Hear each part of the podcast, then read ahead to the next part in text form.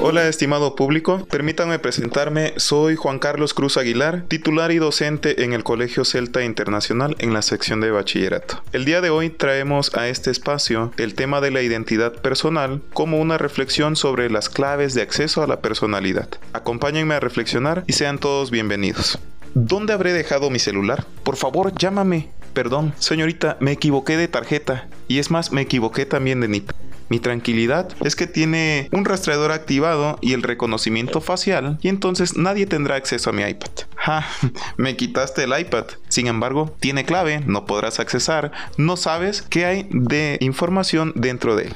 Estimado público, ¿dónde hemos escuchado este tipo de frases? Sí, de seguro pensaste lo mismo que yo. En la escuela, en tu casa, en la oficina, en las ventanillas de pago o peor aún, cuando se acercan los chicos de Cazando Infieles, entre otro tipo de programas que se dan en las redes sociales. Sin embargo, actualmente se suelen utilizar patrones de seguridad, escáner facial, el reconocimiento de voz y NIPS con la finalidad que otras personas no tengan acceso a mi privacidad e inclusive a mi información. Y esto es un signo de procurarme, protegerme y defender lo que es mío. Sin embargo, a veces somos nuestros propios verdugos. Ponemos claves o contraseñas difíciles para no chaborruquear escribiendo mi fecha de nacimiento al revés. Sin embargo, a pesar de esto, nos olvidamos y necesitamos generar nuevamente otra clave de acceso. Ahora bien, ante esta gigantesca ola de ideas, ¿Cuál es el sentido de conservar una pequeña llavecita? ¿Qué tema encontramos detrás de estas acciones? ¿Será acaso la pregunta ¿quién soy? Regresando a nuestro tema, la identidad personal y las claves de acceso a mi personalidad,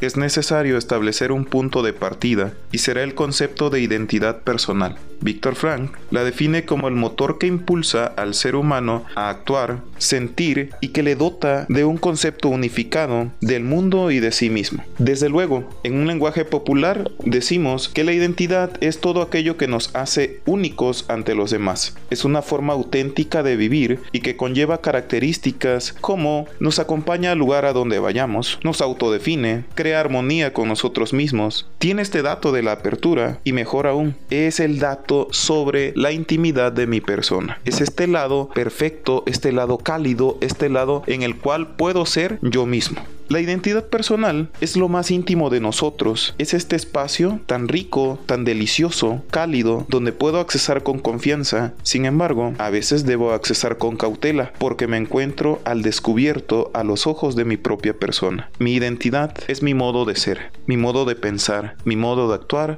y mi forma de vivir. Ahora bien, ¿la identidad significa vivir aislados? ¿Es vivir de forma inauténtica? ¿Es vivir con temor? ¿Será acaso así nací y así me moriré como dice una canción en México? La identidad es una burbuja que calma las ansiedades. Mi identidad debe estar siempre bajo llave. A todo esto, ¿qué implica la identidad personal en la situación actual? La búsqueda de la identidad reposa en las relaciones que sostenemos en casa, en la escuela, en la sociedad, pero ante todo en la bondad que existe en mi ser para tomar la palabra, ponerme de pie y construir día a día esa respuesta a la pregunta filosófica, ¿quién soy? Algunos decimos frases como la sociedad me condiciona a actuar de una manera, pretendiendo o justificando una forma de ser, como bien lo dijera este pensador llamado Protágoras alrededor del siglo VI antes de la era común. Él decía que el hombre es la medida de todas las cosas, es decir, todo tiene una justificación y podemos arguir, es que eso no lo escuché o no lo recibí en casa, nunca me lo dijeron, a pesar de ir a una escuela, tampoco alguien se acercó a decirme. Y es así como olvidamos el motor que impulsa nuestra vida y lo que podemos disfrutar de nuestro alrededor. Estimado oyente, ¿hasta qué grado has cuestionado la potencialidad de tus cualidades y tus virtudes? ¿Lo que conocen de ti es tu máximo esfuerzo? ¿Cómo puedes enriquecerte y cómo favorecer a los demás? O si aún no lo haces, ¿cuándo detendrás las manecillas para preguntarte nuevamente, ¿quién soy?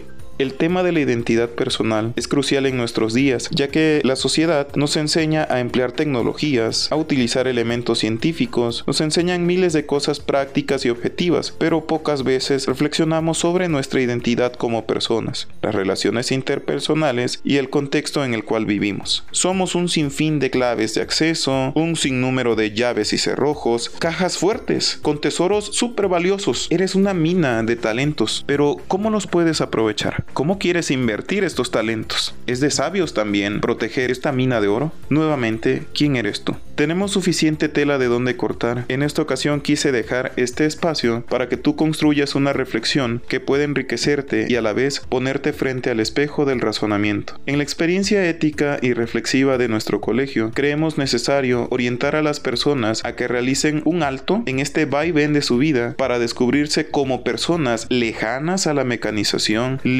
de solamente recibir instrucciones o evasivas de la reflexión y peor aún, lejanas al compromiso personal y social. Así pues, el autoconocimiento es indispensable para comprenderme, reconocerme como valioso, un ser con dignidad, una persona que merece e inspire respeto y con apertura a los demás. En un proceso reflexivo es necesario cuestionar lo que integramos a nuestra vida, abrirnos a la intersubjetividad frente a la rasante caravana del egoísmo y de la indiferencia. Así, queremos brindarte un espacio de reflexión para que conozcas tus fortalezas, tus oportunidades. Ahora bien, podría sugerirte, acompáñate de un rico café, aprovechando este clima, o si prefieres una malteada, toma un cuaderno y escribe. Cambia tu práctica sedentaria. La rutina es dañina, pero el estancamiento y conformismo lo es en mayor escala. Toma un tiempo para ti. Reflexiona si tu vida es solo hacer y hacer cosas y más cosas. Pregúntate, ¿qué quieres de ti? ¿Cómo deseas vivirla? Y regresamos a la pregunta inicial. ¿Quién soy? Piensa en tu núcleo de identidad personal,